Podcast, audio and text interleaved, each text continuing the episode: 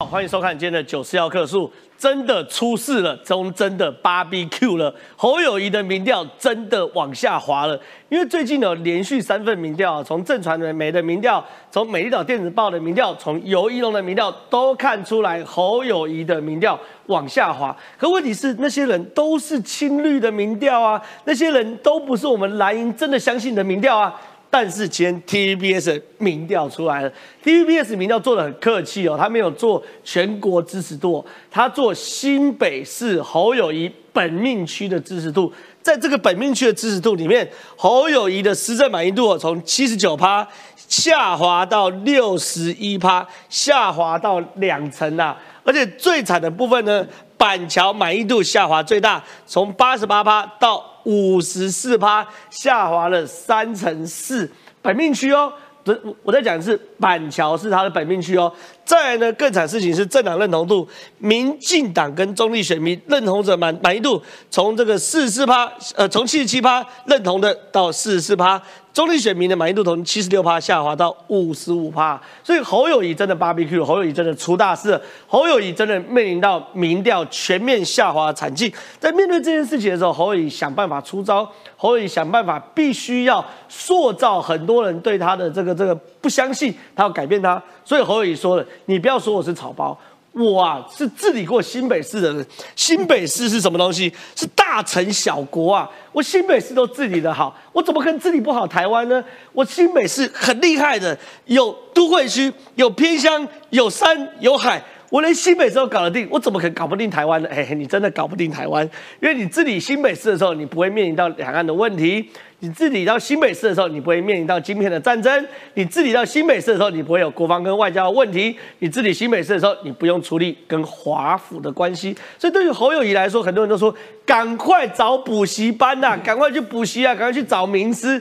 一般来说都有听过啊，这个学生找老师的，很少看过老师拒绝学生的，有教无类嘛，哪有老师在拒绝学生的？可真的看到老师拒绝学生的，因为大家说就要去找赵春山嘛。赵春山呢是这个国民党内两岸的论述第一把交椅，可赵春山说什么呢？哎，侯友没来找我，我可不会热脸贴冷屁股哦。就像赖清德找我，我会替赖清德上课哦。所以赵春山哦，宁愿帮赖清德上课，也不帮侯友上课，这很罕见，很少看过有老师拒绝学生的。毕竟有教无类嘛。所以到底侯友谊的民调有没有救呢？晚点我们节目来讨论哦。另外有趣的事情是，哎呦，郭台铭感觉。慢慢慢慢的，随着他少讲话少曝光，民调又回稳了。郭台铭有个特色，就是越讲话越曝光，民调越往下掉。那少讲话少曝光了，他期待值就会慢慢上升。哎。拱郭的声音出来了，比如说刘家昌怒批国民党又脏又丑，因为之前说国民党是公共厕所嘛，蔡正元讲的，所以喊郭台铭选总统，叫他自己离开这个公共厕所这一个。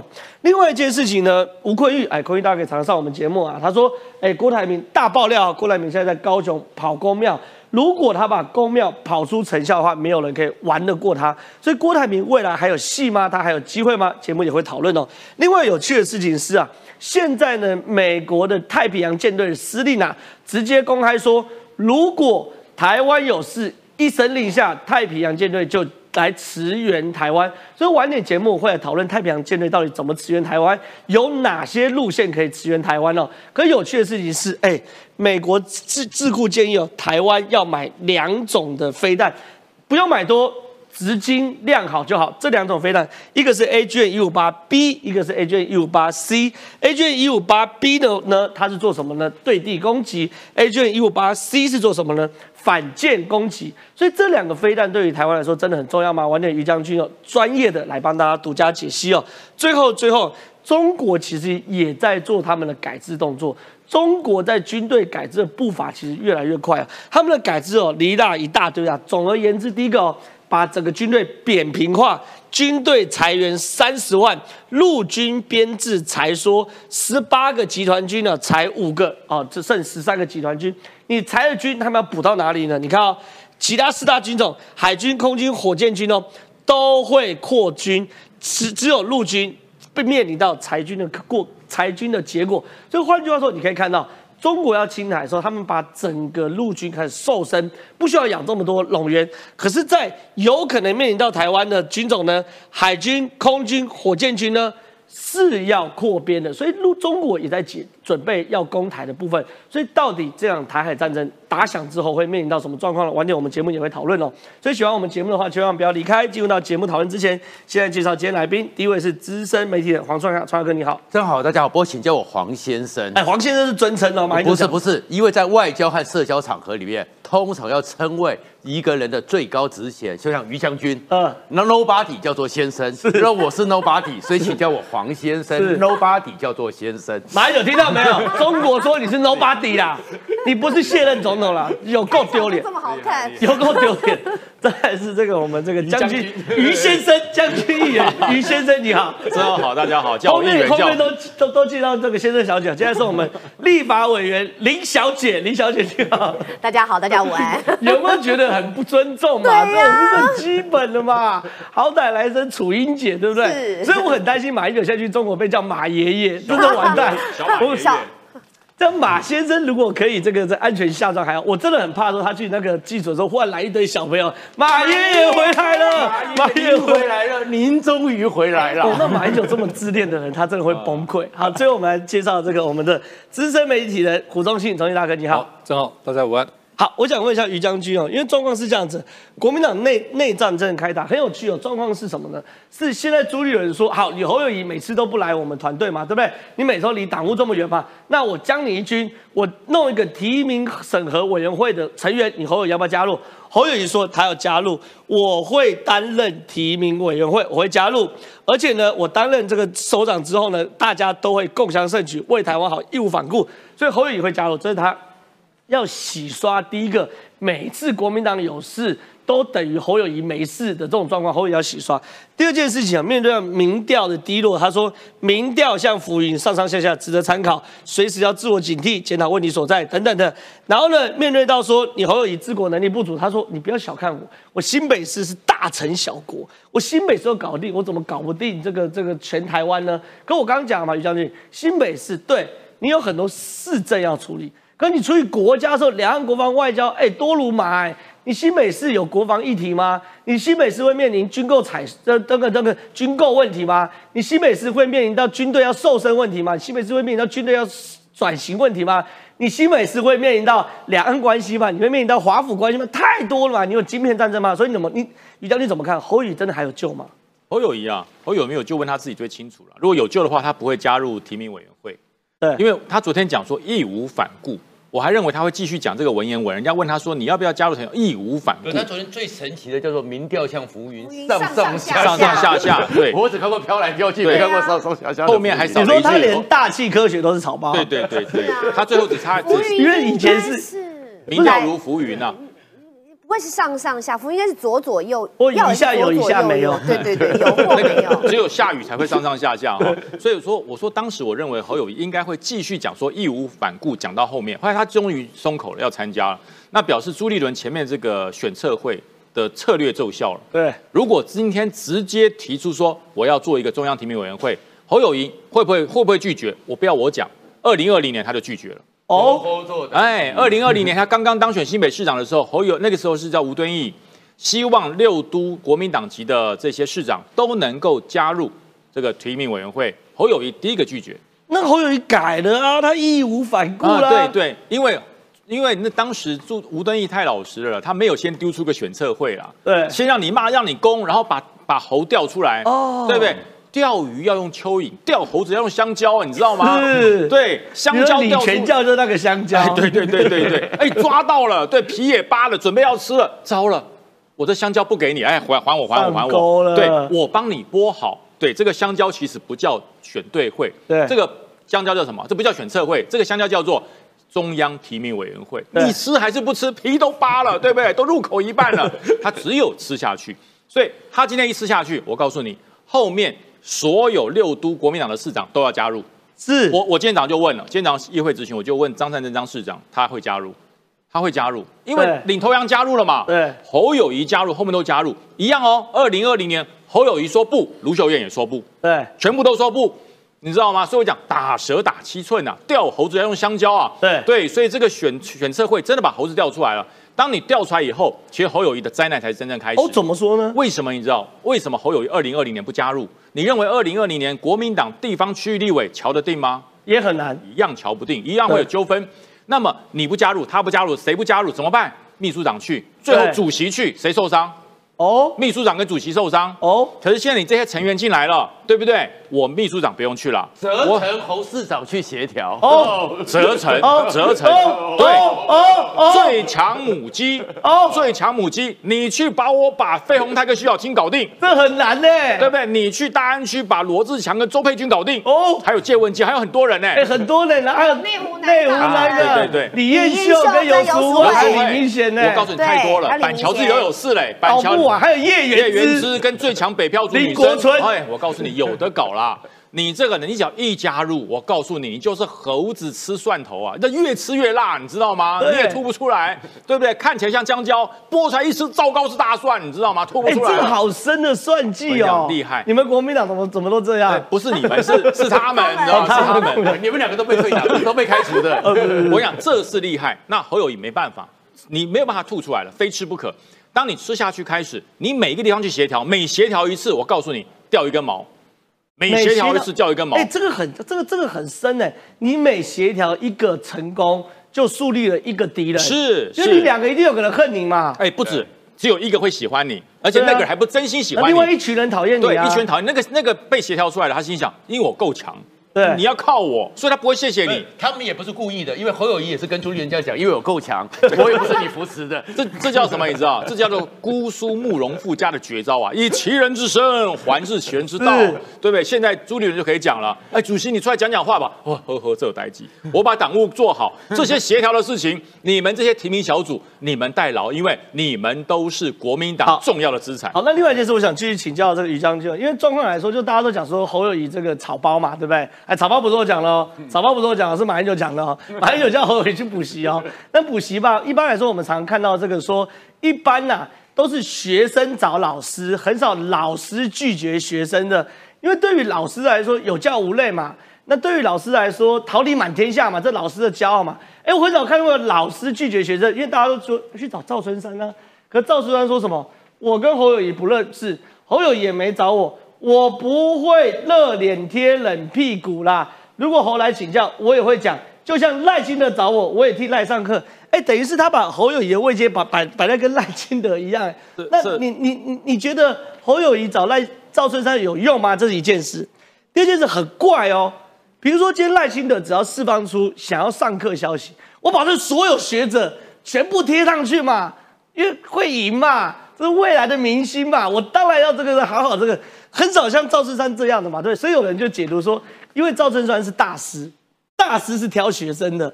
你再怎么样，赵春山都教博士班级的嘛。那你侯友谊又又班了，你要不要先找这个黄创夏补补课，先找于将军补补课，找中信大哥补补课，补完课他找了舒淇啊，哦，舒淇算是 这个这个，也也是苏启算是大师秀才。哈、以前考科举的时候课有点跟现在不太一样，所以你觉得找这上课到底是怎样啊？我我讲哈，赵春山老师，你只要听他，我跟他一起上过节目，我没上过他的课，我没那么对没没那么高的 level，我跟他一起上过节目。撇开意识形态，他底蕴很深。我跟你讲，你只要听赵春山老师在节目上的论述，真的，我三个字受教了，我真的学到了。受教是两个字，对啊，受教了，受教对对，我要加个语助词，受教了，真的受教了。他的讲法，我说句实话哈，我我真的是学到了。但是呢，我讲老师对学生是不是有教无类？当然有教无类，可是对于侯友谊教起来好累，你知道吗？对，这这很难哎，教啊。本本日金句，老师有教无类，对教侯友谊好累，对本日金句那。真的教起来很累，真的很累。为什么你知道吗？我我讲了你不懂啊，对对不对？你说你要叫我教你两岸关系，你至少要两岸的基本盘你要搞清楚，我才能告诉你这之间的互动。你你完全不知道，对对不对？哎，你当了这么久的新北市市长，你对于两岸之间你的看法如何？呃，据叶元志来讲，说侯友谊关起门来天花乱坠，很会说。我告诉你，告诉你到酒店说更多了。我跟你讲，对不对？因为对方都是你的部属嘛，对对方都是你的你的属下嘛。你讲什么官大学问大，国民党不就是这样子吗？官大学问大，谁敢反驳啊？对不对？那我讲，那请问侯友谊变成副市长以后，到达新北市议会被议员反驳质询的时候，有没有口灿莲花？有没有手捻来都是道理。哦，你的意思说他关起门来很会讲，对，打开有媒体在拍，他就知道自己漏洞百出，没错，不讲。对，但他的副市长巴基斯坦和巴勒斯坦是搞不清楚的，这都是坦嘛？对，留荷兰，所以我才说哈，这个状况为什么包含了马英九，包含了李乾隆，都说要给侯友谊好好上上课？为什么？他们都看穿了，他们都知道了，在没有表态之前，充满了幻想。等到你冲真正表态之后，让大家真的不敢想，那很可怕。好，非常谢谢于将军。确实，我等下问一下楚英九，因为状况真的，我觉得于将军一句话点破了，就是老师有教无类，但是教侯友谊很累。有时候补课哦，你真的你要你要从哪里补起嘛，对不对？就是你不会说这个微积分被当，然后你从加减乘除开始补，这样也很怪嘛，对不对？就你总要有些基础嘛。那这样问一下楚英姐，状况是这样子的，侯友谊之前那么差多啊，这么扣谁？原因就是他民调最高。可是，哎，TVBS 民调出来，现在是第四份哦。我我我要强调是第四份的侯友谊的民调。你看，施政满意度六十一趴，与一百一十年八月第一任期就任两年半时的满意度从七九趴跳到六十一趴，下滑近两成。最惨的事情是什么？地区板桥从八十八掉到五十四，掉三成。然后呢，民进党认同满意度，因为侯友谊过去有这么操的原因就是。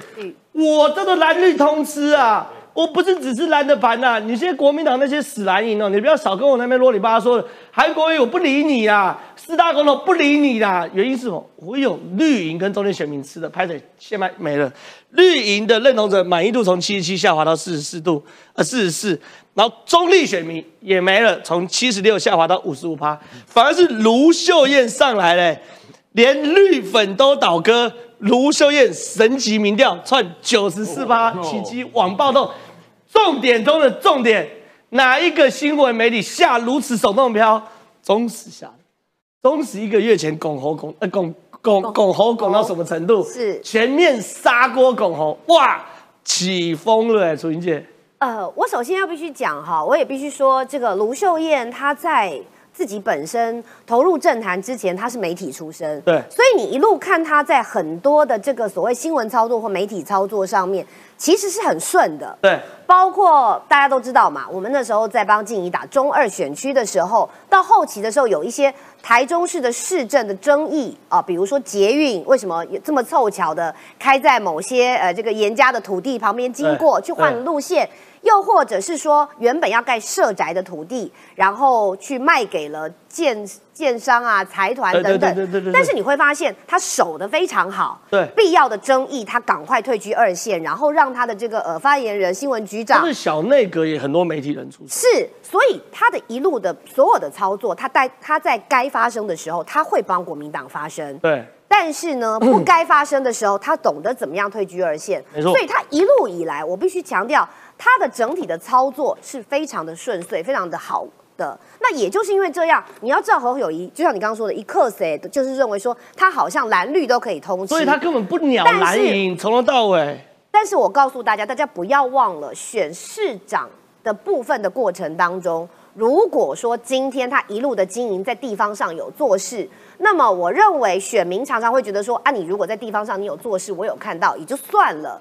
但是不要忘了，其实最重要的关键还是在于说，那你就是摆明了，你现在就是想要绕跑。对。那你的这个部分，你你得拍高带，包括连绿的也会觉得说，那如果是这样，我怎么可能会支持你？对。那卢秀燕她处理的非常好的是，我刚刚前面前期已经提要先讲了，你看她每一次被点名，她都会自己出来说，我没有这个打算。都是让旁边的拱她，她是一再一再的强调她是没有这个打算的。对。那么对于很多绿营的支持者就觉得说，让你觉得今天你真的问到我了。我当然侯友谊，我看了就觉得讨厌嘛。包括刚刚他们自己党内的很多都说你讲的不干不脆，扭捏作态。是没错，你要你就先出来讲，可是你又怕你讲了，包括其实。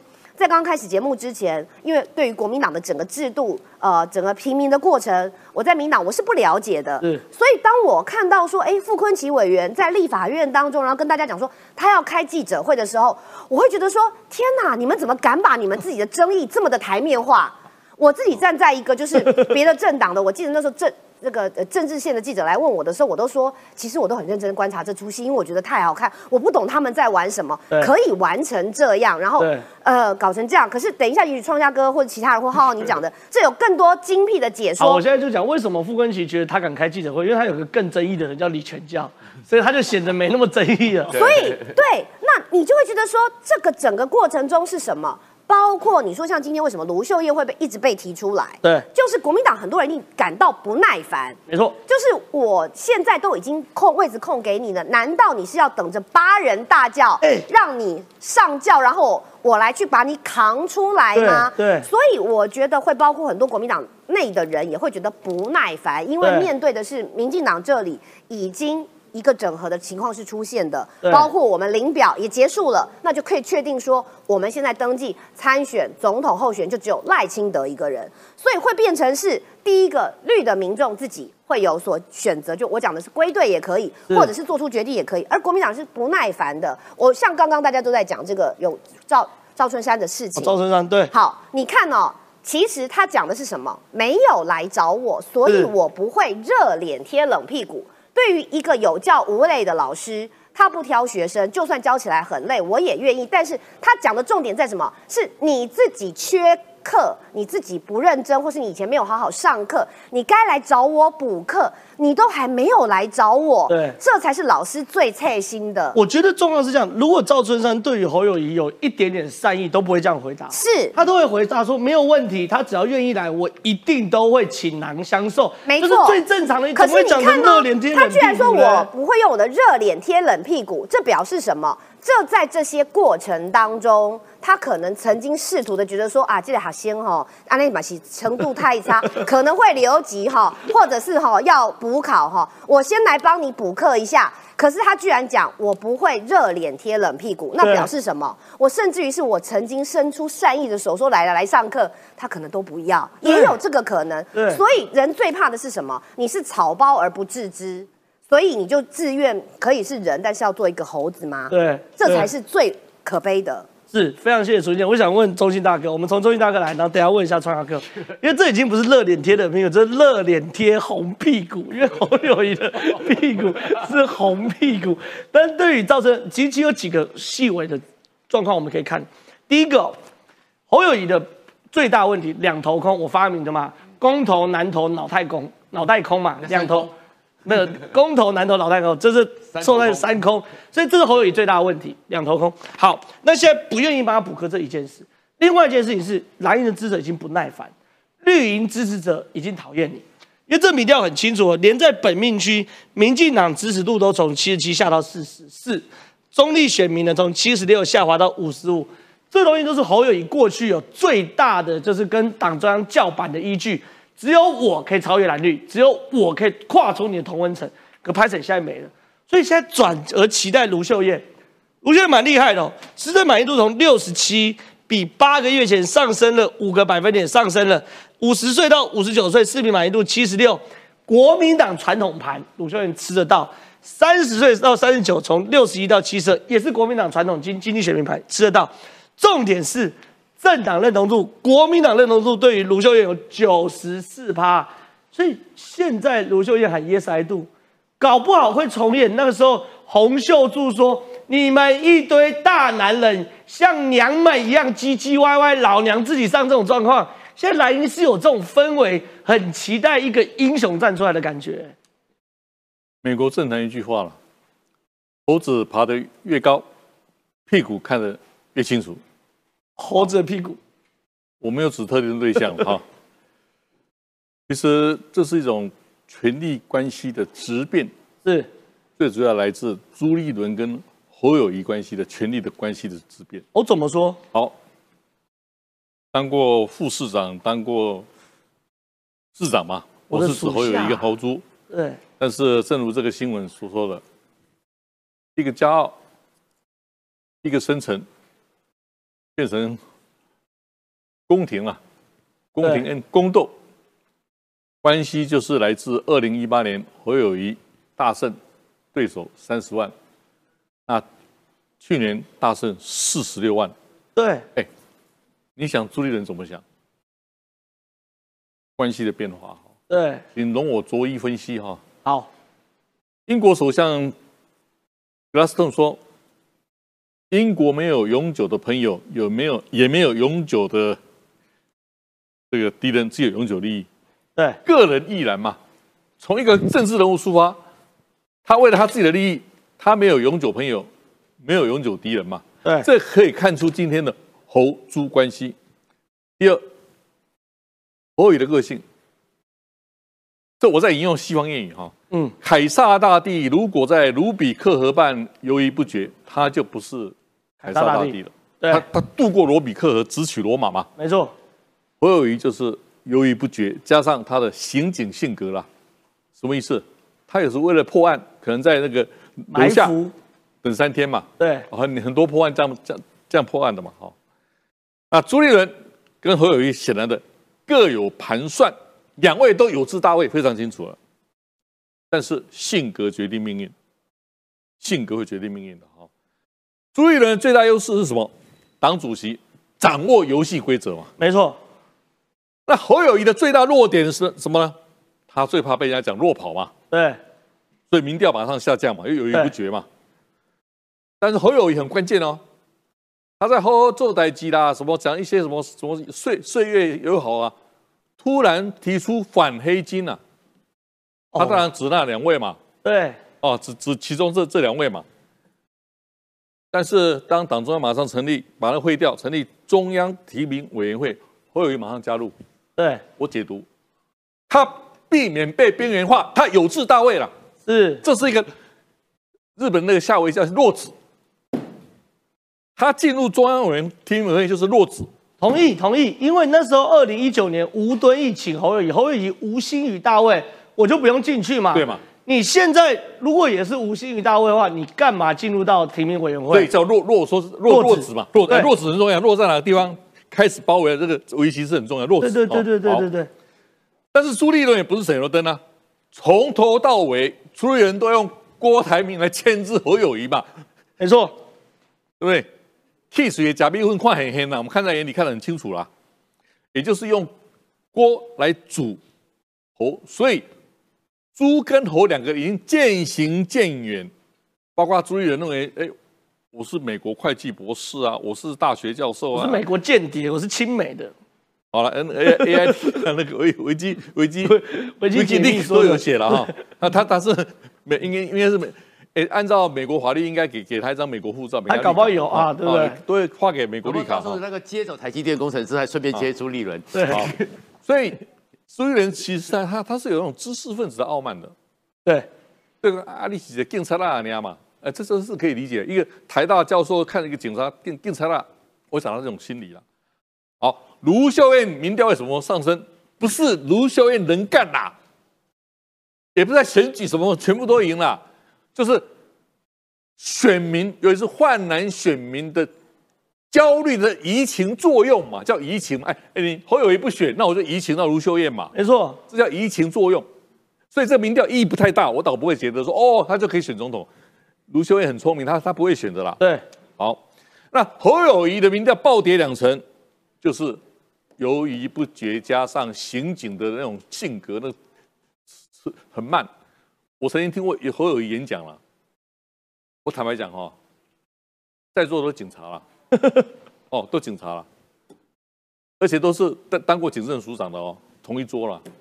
我不客气说，请问你们这样，你们这些前署长怎么选总统？我我很不客气讲，啊靠，长那样差。我公开讲哦，我从九五年 从大选到现在，我从来没有看到一个口才那么差的准总统候选人，比马英九还差。他没他没空，靠仔说差嘞，对，不适合群众性演讲，不适合不适合。好，刘家昌先生啊，焦虑嘛？刘家昌对，来我补一下，我补一下，刘家昌直接怒批国民党又僵又脏又臭，韩国郭台铭选总统。他的他的 ticket 他的票就是郭台铭、正、韩国一户朱立伦、行政院长嘛。对，国民党的分裂基因就来了啦。对。刘家昌先生，你是作曲家啦，但是你这首歌啊，哎，现在是闹剧啊，被被悲剧啊，对，组合的组合出来被闹闹剧一场啊，对，好，现在从南投立委补选以后，哈，三月四号以后，民进党、国民党攻守之势异也。你看整个形势，整个形势转变哦。对啊，你你你，民调真的包括包括立委的上下下诚信条款，很多各种立委的提名问题，我们看看在旁边啊，并不是我亲两立场说，哎啊怎么呵呵比抬个赛老啊，一路上打赢只是因为蓝头立委，然后包括总统提名，怎么国民党自己都乱了？是。现赖清德，哎，他整合成功啊，慢慢在慢慢开始走了嘛。好，我我我在你节目已经三三四三三番五次讲了，关键的三百万选民，包其中只要谁得到一百五十万选民，谁就会得到大位。对，他要扮演希望化身，创造新文明。在这时候，我认为赖清德是占上风的。此时此刻，民进党占上风了，国民党去下风了啊。最后讲个结论就好了，还是我引用？还是你不要结论，因为你讲我们就一次增加了一千三百多个，一千三百多个同上人数，已经破九千了。好，我们一路讲到一点半，好不好？我先去下班。我我讲我讲我讲哎，我讲一下哎，快到万哎，我讲一下哈，这不是胡宗宪讲，爱因斯坦讲的多一点了。爱因斯坦，爱因斯坦全世界最聪明的。爱因斯坦说啊，上帝在看人类啊，有时觉得他很聪明，有时他觉得他很愚蠢啊。是，哎，我觉得讲的很好哎。哎，国民党，我不然当然我不是上帝了，我爱我是引用爱因斯爱因斯坦的话了。哎，看这个选举啊，看你国民党好像很聪明啊，啊，结果怎么表现那么愚蠢呢？对，这是我的结论了。是非常非常精辟的结论，九千四百八十二人同上，看今天有没有机会破一万呢？那我问创下哥，我觉得刚刚顺着这个爱因斯坦的结论来讲，爱因斯坦看人类有时候觉得很聪明，有时候觉得很愚蠢。我是没有觉得国民党聪明过啊，但可能有可能有可能有，只是我这个智慧不够。可是国民党确实出现了移情作用，这代表集体焦虑。这移情中一个移情到侯友呃不卢秀燕，另外移情到郭台铭。刘家昌怒批国民党又脏又臭，喊郭台铭选总统。他说要成立一个中华民国捍卫队，请郭台铭来带队，我们帮你联署竞选二零二四中华民国的总统。我所说的是我接触过的绝大多数蓝军的意见。刘家昌不只是正蓝军，还是正韩军，韩国瑜的韩正韩军，韩国瑜还蛮多倒到郭台铭，哇，那是一股势力耶。另外，也吴坤宇坤大哥提醒，赶快跑基层。不要在这边呵呵坐台，不是不要再坐在他家新义富邦，赶快跑基层。你基层跑出一个成果，大家玩不过他。所以你怎么看整个国民党这个局？从侯友宜的幻灭，卢秀燕的崛起，到郭台铭的激情。基本上是这样子的啦。其实因为我以前写文章就很想引用，我是学理工的嘛。对。赫胥黎生物学家，他最喜欢讲的一句话：别看草原上的狒狒雄壮威武，对，坐到椅那个石头上之后，他的红屁股就出来了。是。所以其实大家都要掉书袋，是不是？就必须要掉一下嘛，对不对？像王家军压压力好大哦。所以这个我们这个就是狒狒。那这是狒狒是什么状况呢？就是说，其实国民党里面也不是移情作用。国民党的特质跟其他的很多不一样，大多数的状况是什么？树倒猢狲散。对，国民党从来不是这样子的。国民党是如果有一个人呢，水涨船高，大家都要跳上去。对，但是如果呢，墙倒呢？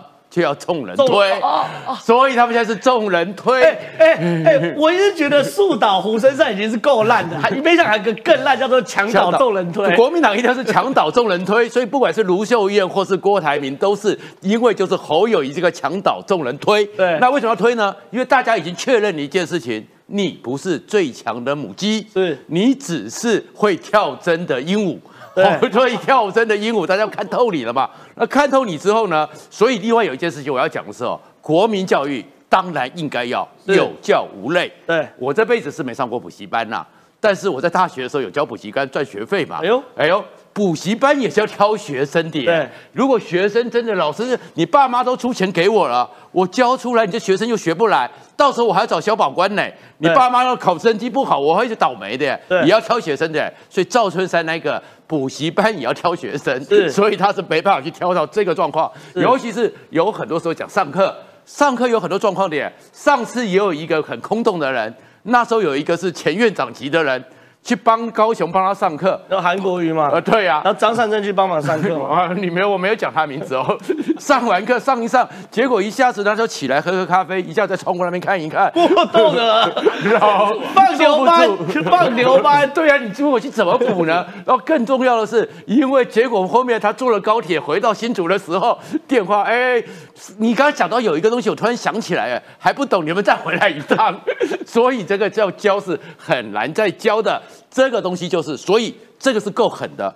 马英九跟朱立伦两个人见面，出来讲说，哎，侯友谊应该要去补习，这话怎么会出来呢？朱立伦又在贴侯友谊标签，对啊从一开始不团结标签贴完后，现在贴草包的标签，这话怎么出来？然后李乾隆去跟见面，也会出来讲说侯友谊，哎，李乾隆是很挺侯友谊的，对，然后这个是激，他他急了，他急了，这是真正家长的心情，家长觉得我这孩子真的没办法了，所以要家长心情，习考不上。家长的心情。十一月十三号要考试了，结果现在也不给我上课也不给我努力，真的力。要好好补习了。所以这这是他的一个状况，然后再过来卢秀燕和郭台铭，那个其实你说是移情，其实那是墙倒众人推。一个为什么现在把卢秀燕给拉起来了？对哎，那叫做对照组，对照什么呢？哎，卢秀燕对不对？她是不是连任的五都市六都市长？对对，她是不是声望很高的六都市长？对她是不是大赢的六都市长？对她是不是女孩子？呃是是是是，她有没有扭扭捏捏？没有没有，一个女孩子都不会扭扭捏捏，你一个汉子。那边扭扭捏捏，这个对照多强烈啊！对我不会加入总统，我连副总统都不搭档，说要就要，说不要就不要，一个小女子都敢这么讲，是你一个大男人扭扭捏捏，这个是第一个最强的对照。第二个，我不会绕跑，我不会会绕跑，你叫我去，我也不会绕跑。是哎，这第二个又继续对照的是谁？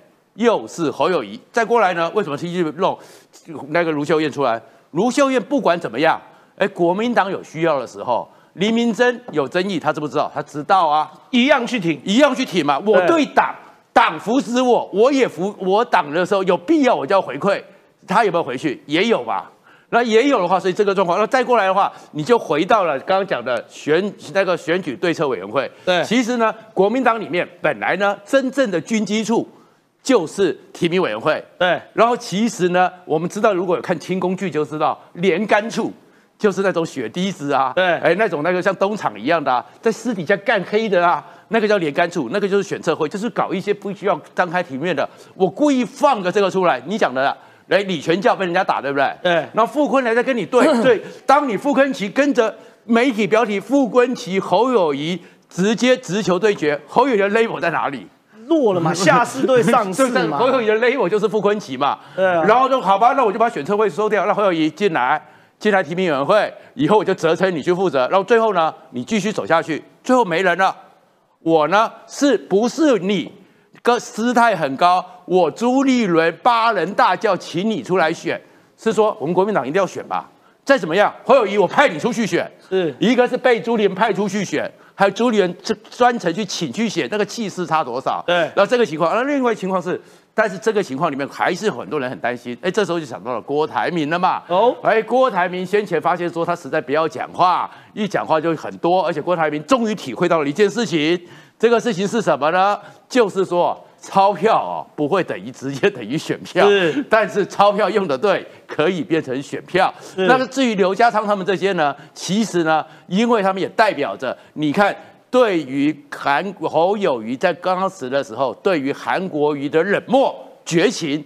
所以他情愿韩国瑜当副的，郭韩配那是一回事，而另外一个呢，坤玉大哥所讲的，哎，郭台铭就很清楚了啊，我现在讲话是我的弱点，但是我的优点是什么？钞票啊，对那钞票我去公拜里面拜拜啊，那就公庙里面有，其实他以前有一段时间呢，因为刚跟曾心怡结婚的时候也常去南投，我也碰过他两次。对哎，地方上看到说郭台铭在那边呢，会兴奋哦会。兴奋哦，在那个一个小小的路边的牛肉摊那边吃面呢，那个牛肉面其实马上后面几次去都是排满了车子哎，对他是有效应的哦，所以他现在走公庙不讲话，走公庙不讲话，然后最后呢，他的声势再拉起来，再拉起来的时候，如果侯友谊还不就范，哎，到时候就是再来比照张善政模式嘛。张善政模式，你还记得桃园那时候又有鲁明哲，又有罗志强，又有谁，又有谁，又有谁？最后呢，由党主席乾坤独断。对哎，我直接找一个人，直接请他回国民党。对那侯友谊你要不要就范？所以其实这一切状况都变成是一个侯友谊，你现在呢，你不当强国的棋子，但是你正要成为朱立伦的棋子。是哇，赵大哥讲完后九九八八，差十二个就破万了，大家给个面子好不好？要吃饭要上厕所，要被长官召唤，人去，手机开着，不要离开，好不好？拜托拜托。那我今天请于将军来到这边，因为我们接下来要转到一些这个比较，你说高大上也可以，你你说这个更务实的议题就也可以。现在状况是这样子，对于台湾来说，我们当然内战要打。哎，破案，哎，破案！感谢干爹斗内一六九零元。已经已经站出来就破案。哇，这个颜值一来就增加了十二，很不 感感谢感谢感谢干爹总内，谢谢谢谢那重要是这样，因为我们内战当然是选举，可是外部的战争更重要。太平洋舰队实力，哎，这是美国非常非常高的君子的公开表态，共军犯台，迅速驰援了台湾。他说什么呢？未来呢，只要什么的？我一接受到指令，我就会驰援台湾。所以想问一下于将军哦。到底美军驰援台湾的路线有哪些？现在看到有关岛来的，有夏威夷来的，有日本来的，有韩国来都会来。哎，这真的是一方有难八方来援呢。这当然哈，今天侯友谊市长如果有空可以看看今天的节目，就不用去补习了，你哎，就对了，其实知道哈，对吧？对，你就知道这个美中台之间的关系在哪里。其实把这两年的九十幺棵树看完，补的补习也补的差不多了。呃，其实你不看也可以不会啦用用听的也好。认识很多学生说，虽然有给他那个线上教学的教材，他看了只会睡觉。是是是是是，所以说听一听就懂了哈。是我告诉大家哈，美国叫台湾准备几样东西。第一个，希望准备一个可以让美国放军备的地方；没错，第二个，希望美国提供给台湾几种最好的飞弹。这两种我们先讲飞弹，好，先讲飞弹。为什么要提供这个 AGM 一五八 B 跟 C？而且这 B 跟 C 不是重点，一二才是重点。增程要能够打得更远，对能够打得更准，最好在四句外之内就可以决战，一个对地，一个对舰。没错这两件事情做什么呢？就会结合美国太平洋司令部他的手段。哦，怎么说？对，美国是一个空权国家，之前说美国是海权，海权是废话，不用讲了。美国的说海权之后还有空权，是它的空权就是以空制海，以空制地。那么这些状况在哪里呢？绝对不会从这个地方往这里打，一定是从东往西推。对，它是给予台湾什么事情反介入的能力，是我就直接介入你，你的解放军的船，你想要从这个地方从东部来打我们国家，那是做梦。是为什么？这里是一二岛链之间的固若金汤的防线。对我的所有的武器会让你绕不过来。如果中国的船舰绕不过第一岛链，到了台湾的东部海域的时候呢，你就有这么，你只有这么窄的地方可以作战。没错，那你这么窄的地方可以作战，你想想看，美国的军队对于这么小一块地方的控制能力，绝对超过整个乌克兰。哦，我懂了。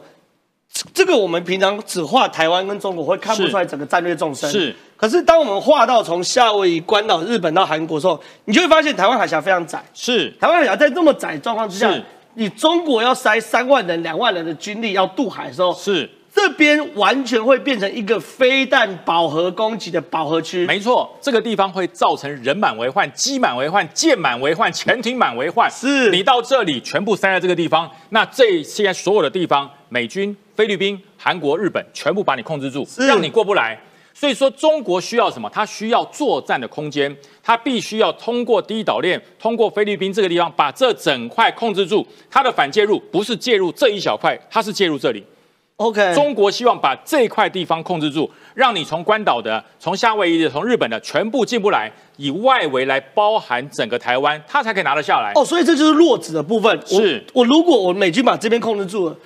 我台湾的战略纵深就往后延，是的从关岛到夏威夷，是的甚至往上到冲绳。那如果控制不住，我们台湾就被包围，就像围棋一样。所以这一块非常重要。这一块非常重要，所以你看，不管是美国的这个二零二一的演习、二零二二的演习，所有海上演习都在日本到菲律宾这块海域。OK，这块海域是最重要、重中之重。所以说，为什么关岛有储存军备，台湾有储存军备，菲律宾有储存军备，冲绳有储存军备，看到没有？对对对，就是这一块，我要把这块全部稳住，而且我要的是更精准、更远，而且打击力更强。所以说都加一二所有的飞弹都加一是都是真诚。好，那现在真正型飞弹现在讲，美国智库特别建议台湾必备的两种，它也不是反舰，两种打击飞弹是。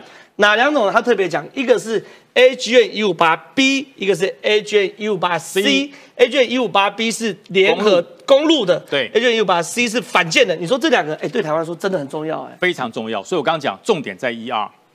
在一啊，都是真诚。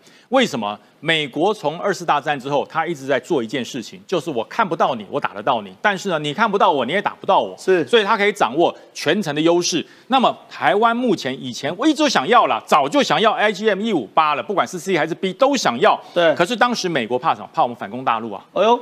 哦，你的飞机不打到大陆去，对不对？一家伙打到上海，那还得了？所以当时我买的这些 A G M 一五八系列的飞弹，全部都放在关岛。对，你需要时候我再运给你。为什么？怕你哪天突然间，对不对？先总统讲跟我说反攻大陆，号角响起，砰，我就打过去了，这还得了？以前很惨，以前我们买的武器不是全部都到台湾。对，因为我曾经到自航机去参观过，我说你们有没有 A G M 一五八系列的飞弹？有，在哪里？在关岛啊，关岛。我说关岛，关岛在哪？关岛在别的国哎。他说对，没办法，我们买的放在那边。可是现在呢，告诉郑浩，都拿回来了，是都拿回来，而且还要更多。要我们以前没有 ER，没有真诚，现在要给我们真诚的，就是告诉我们，当我们的 F 十六 V 起飞的时候，我们的飞弹的远程是四 G 外的截断，是我不需要跑到中国的中间或者是台海中间，我在。制航基地在花莲加利山舰起飞的时候，我的飞弹可以直接打过去，对地对舰，让你主角。再加上后面关岛、冲绳还有菲律宾的三方纵深加起来，你看看那是多层打击。没错，所以说中国的船舰它要如何到达刚才所想定的那块海域，它进不来。对，所以说美国的这个太平洋舰队的事情才会讲，我每天都准备好作战。可是你问我准备好了没有？我永远跟你说，我准不准备没有好。这是什么标准军人答复？你听听看，跟邱国正讲的像不像？有点像。邱国正在立法院也讲，你问我什么时候可以打，我明天就准备打仗。你准备好了吗？永远没有准备好的一天。这叫做什么？精益求精，实事求是，要好还要更好，要强还要更强。好，非常谢谢于将军。我们现在问一下创夏哥，因为当然了，美国自顾会建议台湾买飞弹，对不对？这飞弹其实台湾现在飞弹问题是不是台湾不买？台湾有的是钱，是做不出来。但没关系，我们慢慢改良，让美国快点做。可有趣的是这张图。美国太平洋司令太太平洋舰队司令说，共军如果放台的话，我马上就会来驰援台湾。驰援的路线可以从关岛来，可以从夏威夷来，可以从日本来。韩国很多人可能觉得说，怎么可能来？我跟大家讲，不是我讲的，美国驻韩美军副司令、美国空军中将直接说，美国第七航空队等部队组成的驻韩美军肩负的任务是抵御北韩。没错。但是，一旦台湾和南海等朝鲜周边半岛有事，驻韩美军也随时可以出动，所以连韩国也会来哦。那其实还有一个图我们少画，菲律宾。嗯，最近菲律宾给的这个这个美国四个基地，其中一个最北缘基地就在这边，这个基地也是随时往台湾走，所以你可以看到是这个四面八方都过来的。所以你怎么看这个来来来台湾的这种资源？其实美国人在表态的时候，场景很重要。今天这个太平洋海军司令，他是在哪边受访的？李米兹航空母舰上哦，所以他是在航空母舰战斗群上面说，只要有事，我就立刻会来，我已经准备好了，而且我会说我们没有准备的足够，我们还要继续准备。他是在李米兹航空母舰上，你说开记者会的场景很重要，对，像今天楚英姐今天挺何博文在台大校友会馆。在立法院隔壁进军立法院，是，对不对？进国会就差这一步了。对对对。然后他是在航空母舰上，尤其是李米兹航空母舰服役最久，对不对？对。但是过去的时候，二战之后，整个李米兹问世之后，不管是波斯湾战争，然后呢，整个南欧的战争，所有的战争他都到，他都是打第一枪的。没错。所以呢，他在李米兹航空母舰。第二个，他在讲的是我们准备的是什么？他在告诉中国一件事情：重返亚太。我已经完成了，因为他说现在美国有三百多艘的军舰，对不对？对。然后通常有一些是在休息的，然后呢，整个太平洋这边有两百艘军舰随时准备好，那是不是回到了他们在二零一五年说他重返亚太的时候？哎，这很可怕。三分之二的美国海军。都在西太平洋，这很可怕。太平洋舰队是美军在亚太地区的主要军事力量，规模是美国海军的六成，都在这边。有多少呢？六艘航空母舰，官兵跟文职人是十五万人。对，所以他就告诉你说，三分之二的美国航空母舰我已经准备好了。是，所以就是说，你要打你试试看，我已经是重返亚太，已经确定成功，所以是做了这个宣誓。然后做了这个宣誓之外呢，其实他另外一个状况呢，他其实也告诉你的就是为什么韩国这边包进去了，因为他们现在不是上次有讲了吗？说那个他们有那个空军的上将做一个模拟吗？一定是外线内线到一起一起打吗？没错。所以呢，韩国是属于内线，冲绳是不是在内线？菲律宾是不是在内线？对，所以有事情的时候，我不用等着你什么用个演习突然来围台湾，然后你们内部还要讨论两三天，没有，他们就直接来了。这些都在第一岛链以内。对，就在内线，所以内线来了，然后内线先开始用它的空中的优势武力空权，把你这个整个台湾海峡和周围的封锁，我给你做一个制衡之后，大批的美国航空母舰战斗群就来了。所以内外线就会会师台湾海峡。是，他在讲的是这个状况，就告诉里面说，我还是相信你会打。他们甚至于还讲说，他们也相信中国对于台湾的悬那个执念，对不对？就好像普京对于乌克兰，但是他们会加了一句话，不要忘了，全世界都不能接受。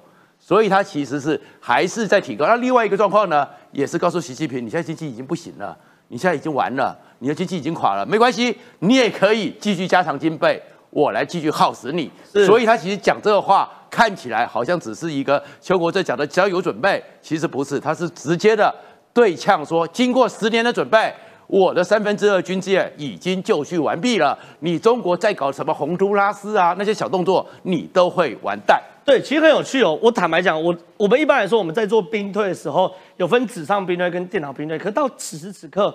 都还是会做纸上兵的，因为有时候你把这些事情展开，你对于那个领导者看让会有感觉啊。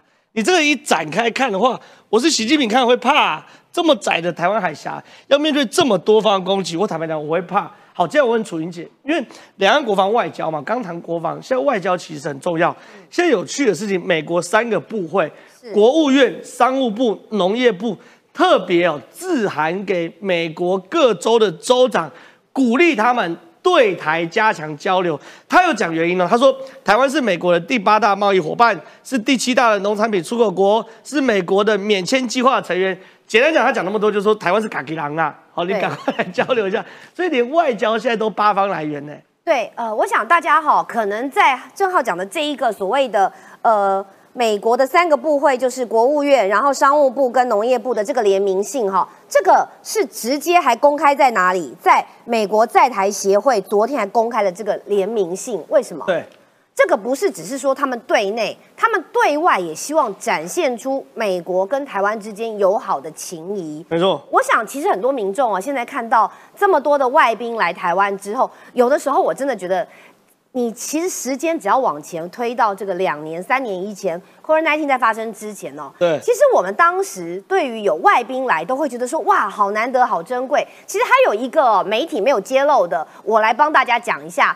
呃，昨天德国的教育跟科技部的部长来到台湾，是，这是二十五年来第一位。从欧洲地区来的正式的首长、部长这样的来到台湾，哇！以前都欧洲议会是不是？对，都是议会，也就是民意代表啦。对，讲白了就是没有这种像官员等级的，因为对过去他们都是碍于中国的压力，其实是不太好意思特别的表态，都用民意代表的身份来，就认为是民间的交流。对。可是你看哦，现在连德国的部长，而且是科技跟教育部的部长一起，就是他们是科技教育放在一起的。这代表什么？是代表就是整个欧美，也就是民主阵线的联盟都认为台湾有它的重要性跟必要性的存在，必须要加强深化交流。那像这种特别去公开在 A I T 的网站让大家看到的部分，也是告诉整个美国国内的民众，或者是企业，或者是其他的州政府等等。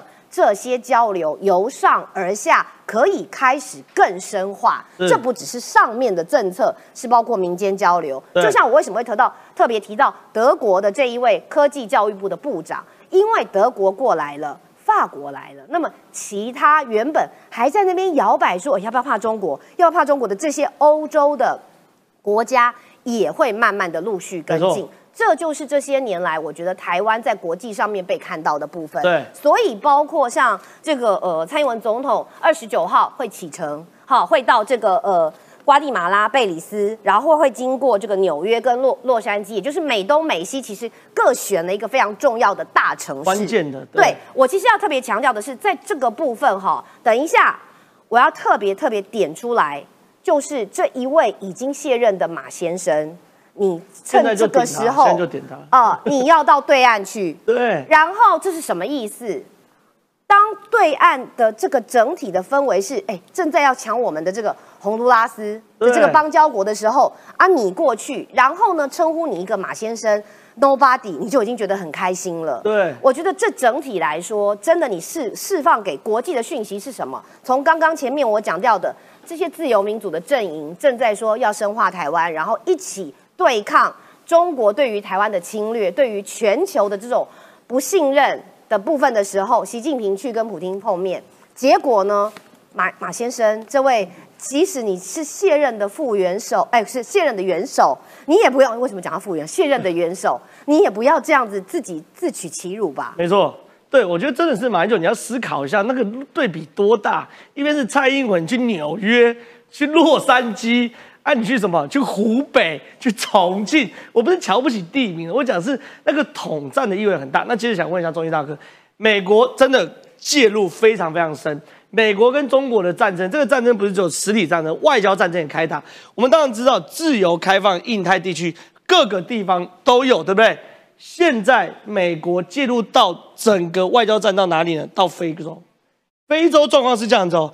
肯亚新的总统是拥抱美国，因为肯亚刚选完总统，新总统是亲美派的。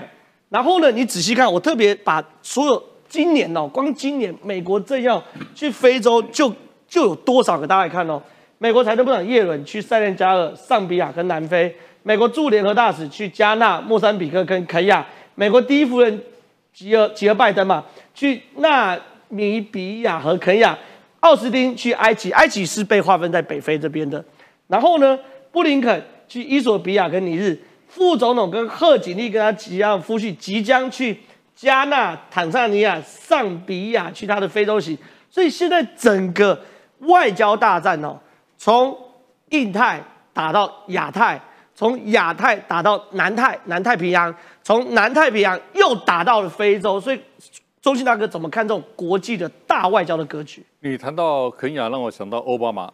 对，因为奥巴马总统的爸爸是肯亚籍的，奥巴马去肯亚祭祖，马英九去湖南祭祖。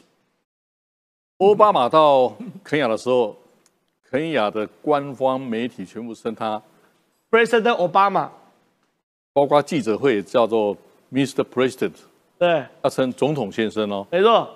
如果只叫奥巴马先生啊，奥巴马已经当场打包走人，没错。各位。我用爱因斯坦的话讲讲对了吧？人类有时很蔡英文很聪明，马英九很愚蠢嘛？是是是，有没有？此时此刻啊，对，同一时间啊，没错。你什么时候不去去中国访问？这时候去啊，没错。王丹说他奉召北上了，奉召北上。我说朝贡外交、磕头外交啊，没错。舔共外交啊，没错，对不对？把这一生都毁掉了。我我到此时此刻还不解了。我一直不知他到中国做什么？祭祖，祭祖啊！那到南京呢？到上海呢？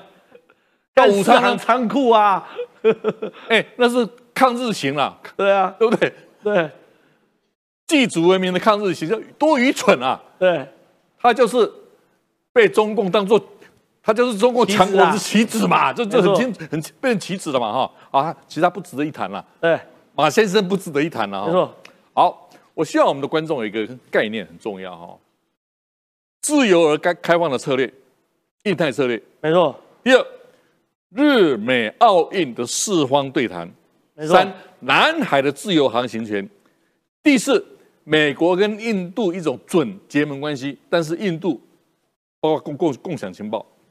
好，几天前啊，台积电创办创办人张忠谋先生跟晶片战争的作者对谈，对，里面讲一句话很重要啊。台湾的晶片比中国先进五六年，没错。好，如果台湾的台积电被中共所掌控，台湾被掌控，全世界的晶片就五年内什么都没有，哎，没错，全部都空的，对，这也是美国为什么不但是基于民主价值、战略地位，而是晶片来保护台湾地方。好，我谈了，我稍微谈非洲哈。徽州是一个全世界最重要的矿产的资源，矿产没错没错，尤其是锂电池的锂矿，而且它也是过去欧洲殖民主义的遗绪了。没错，其实美国也也也也延续这个精神呢，尤其是美国一位，我来引用这个新闻哈，这个请看，美国绝不允许中国在西非建立海军基地。哦，对。如果中国在西非、西非的建立海军基地，那印度洋呢？那那个太大西洋呢？哎，它变成全球全球秩序耶，它也建立全球秩序耶。其实中国也不是省油灯哦。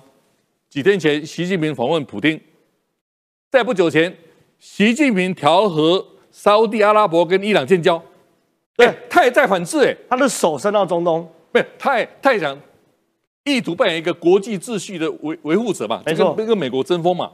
好，在这里面，我要说，台湾刚好就是印太策略、四方对话、南海自由航行权、美印中的核心中的核心的位置嘛。没错，所以这时候蔡英文总统到美国去，美国是很有技巧，这是一种外外交运作嘛，让你进出纽约跟洛杉矶，我们在美国待过啊。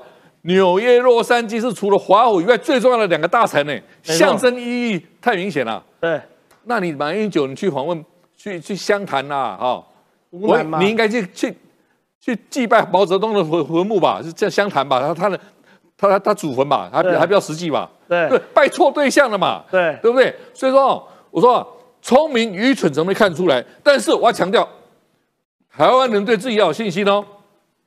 今天不管哪一党敌。在这么大的国际环境下，让台湾能够保存有民主价值战略地位跟晶晶片，哪一党能够做到这一点，我们就支持哪一党执政。是非常谢谢钟毅大哥。其实大家不要觉得说，为什么台湾的政治节目要讨论非洲的事情呢？因为我们试图把自己把大家的眼界跟格局拉大，看到格局跟世界的变动的时候，你们你们就会发现，台湾人某些人的作为是多么的愚蠢。如果美中的对抗，争执到连非洲这样的国家都寸土不让的时候，台湾所有国际地缘政治政治核心中的核心，我们台湾有政治人物。我帮你补一句，也是爱因斯坦的名言。是爱因斯坦说：“天才和愚蠢的差别在哪里？天才总是有界限，而愚蠢是没有界限的。”是，所以我们台湾身为国际地缘政治核心中的核心，为什么有些政治人物总是没有界限的停供？这个完全违背国际大势的局势，所以如果喜欢我们节目的话，周一到周五十二点半到一点半准时收看。感谢今天破万大局，谢谢大家，拜拜。拜拜。